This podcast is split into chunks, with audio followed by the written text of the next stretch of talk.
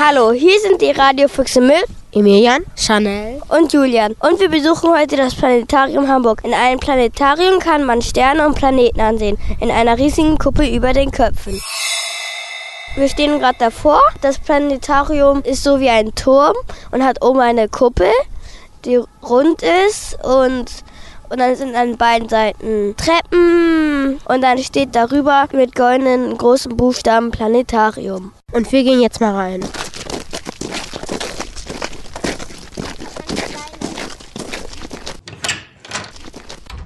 Okay, wir sind jetzt schon reingegangen und hier sind ganz schön viele Sachen über das Weltall. Da ist auch eine Kuh mit Weltraumanzug und über uns hängt hier gerade ein Regenschirm an der Decke, wo die ganzen Sternzeichen und sowas drauf zu sehen sind. Und hier sind auch überall Schaukästen, wo Bilder über die Polarlichter, über den Pferdekopfnebel und über ein paar Galaxien sind.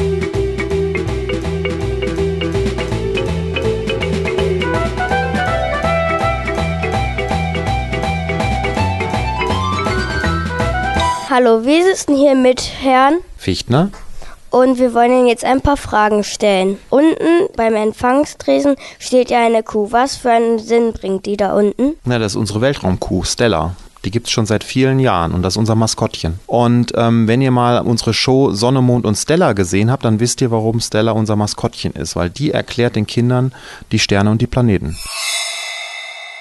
Welcher Planet ist der Erde am nächsten? Ja, das ist eine ganz schön schwierige Frage. Das ist nämlich so, dass die Planeten ja auf Ellipsen um die Sonne kreisen. Normalerweise würde ich sagen, die Venus ist der Erde am nächsten, denn das ist der nächste Planet innerhalb der Erdbahn. Aber wenn die Venus schon ganz weit vorgelaufen ist, dann ist plötzlich der Mars, der nächste äußere Planet, plötzlich der Erde am nächsten.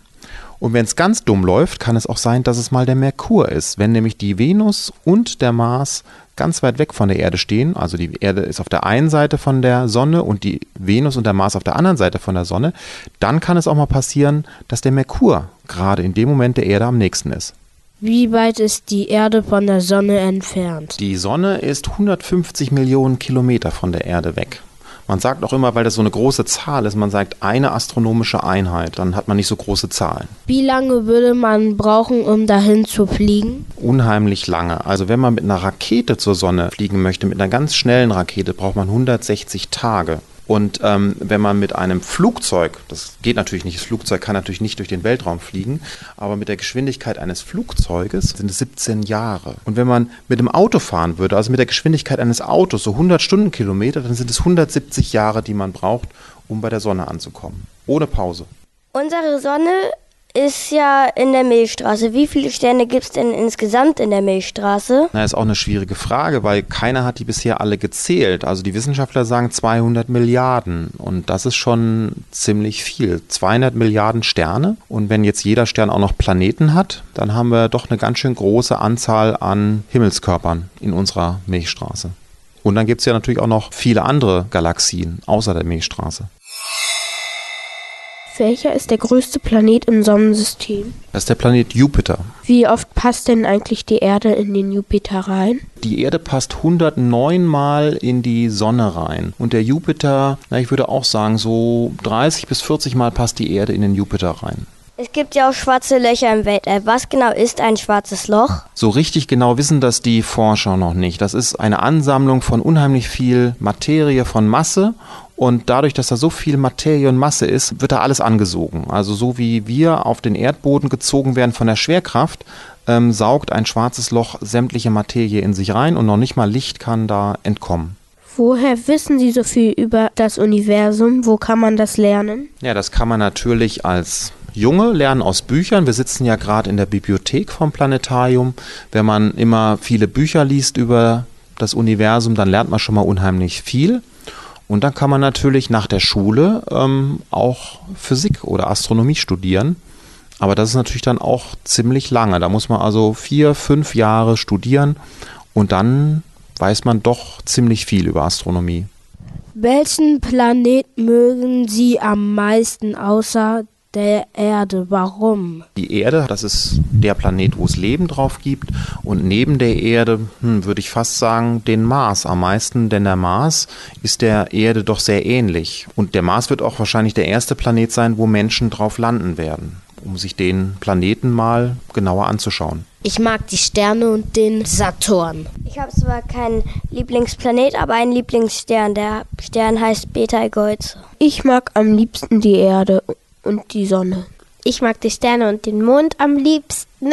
Und ich habe eine Frage, warum leben wir überhaupt auf der Erde? Wieso nicht auf dem Mars? Der Mars hat ja keine Lufthülle und wir brauchen ja Luft und zumindest auch Wasser zum Leben. Deswegen hat nur die Erde Leben momentan. Vielleicht gab es früher mal Leben auf dem Mars, das weiß man nicht so genau. Vielleicht gab es früher auch mal eine Atmosphäre und Luft auf dem Mars. Das Planetensystem besteht ja schon seit vielen Milliarden Jahren und man weiß ja nicht so genau, ob es nicht vielleicht früher schon mal Leben auch auf anderen Planeten gegeben hat. Danke für das Interview. Bitte, bitte.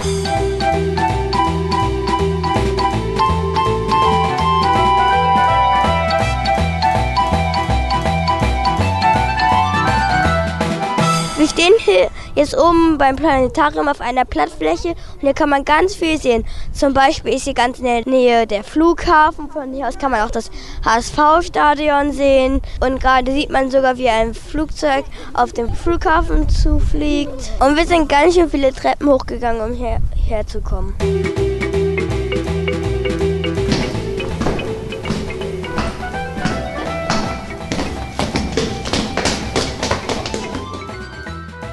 Wir sind wieder die Treppen runtergegangen und den Fahrstuhl. Jetzt stehen wir hier wieder unten. Herr Fichtner will uns jetzt noch ein bisschen durchs Planetarium führen und was darüber erzählen. Herr Fichtner, was machen wir denn jetzt? Ich würde sagen, wir können jetzt mal nochmal in die Telefonzentrale gehen, wo die Kollegen und Kolleginnen arbeiten, wenn Leute Tickets kaufen möchten. Das kann man ja auch telefonisch machen und da gucken wir mal, ob da noch jemand überhaupt arbeitet. Ja, machen wir. Wir gehen jetzt in einen Raum. Hier sind ganz schön viele Kartons. Und jetzt gehen wir eine Treppe hoch.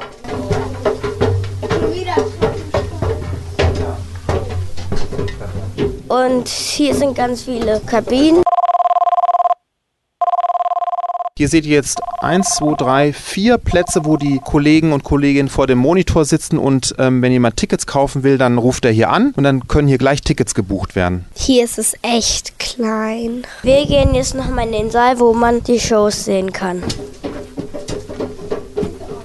Also ist das jetzt so ein Kino so mit einer riesigen Leinwand oder wie? Ja, das ist eine riesige Leinwand. Nur die Leinwand ist eben an der Decke und sie ist ja wie eine Kugel, wie eine Halbkugel. Und 360 Grad drumrum, um sich herum sieht man immer das Bild. Der Nacken tut doch bestimmt auch weh, wenn man die ganze Zeit nach oben gucken muss. Ja, dafür haben wir unsere ganz bequemen Liegesessel. Man kann da so einen Knopf drücken und dann geht die Sitzlehne weiter nach hinten und dann kriegt man gar keine Nackenverspannung und kann ganz bequem nach oben zum Himmel gucken. Aha. Dieser Saal ist wunderschön. Über uns ist eine riesige Kuppel und da können die Leute dann die Filme angucken. Also hier sind ganz viele rote Stühle. In der Mitte ist so eine Kugel mit ganz vielen Löchern und da ist Glas drauf auf den Löchern. Und oben ist noch eine ganz kleine mit Löchern. Das ist, das sieht ganz komisch aus. Was ist das denn eigentlich? Das ist der Sternprojektor, durch den ähm, die ganzen Sterne an die Kuppel projiziert werden. Und er hat viele Objektive, das sind 32 Objektive, 16 Objektive für die Nordhalbkugel, für die Sterne von der Nordhalbkugel und 16 Objektive, um auch den Sternhimmel von der Südhalbkugel zu projizieren. Und wie macht ihr das, wenn hier zum Beispiel richtige Filme sind? Richtige Filme, also unsere Shows, die werden über Videoprojektoren an die Decke geworfen. Was ist denn die beliebteste Kindershow? Ich glaube, die Show, wo die meisten Kinder reingehen, ist das Geheimnis der Papierrakete. Und worum geht's da drin? Da geht es darum, dass man mit einer Rakete, ich glaube zwei Kinder, auch das Planetensystem erkunden wollen und fliegen dann mit der Rakete von Planet zu Planet. Jetzt probieren wir mal die Sessel aus. Oh, die sind ja gemütlich, die sind ja richtig weich und die kann man sogar auch zurückklappen. Und jetzt habe ich den Stuhl nach hinten gestellt und das ist ganz schön entspannt, wenn dann auch noch oben ein Film läuft übers Weltall.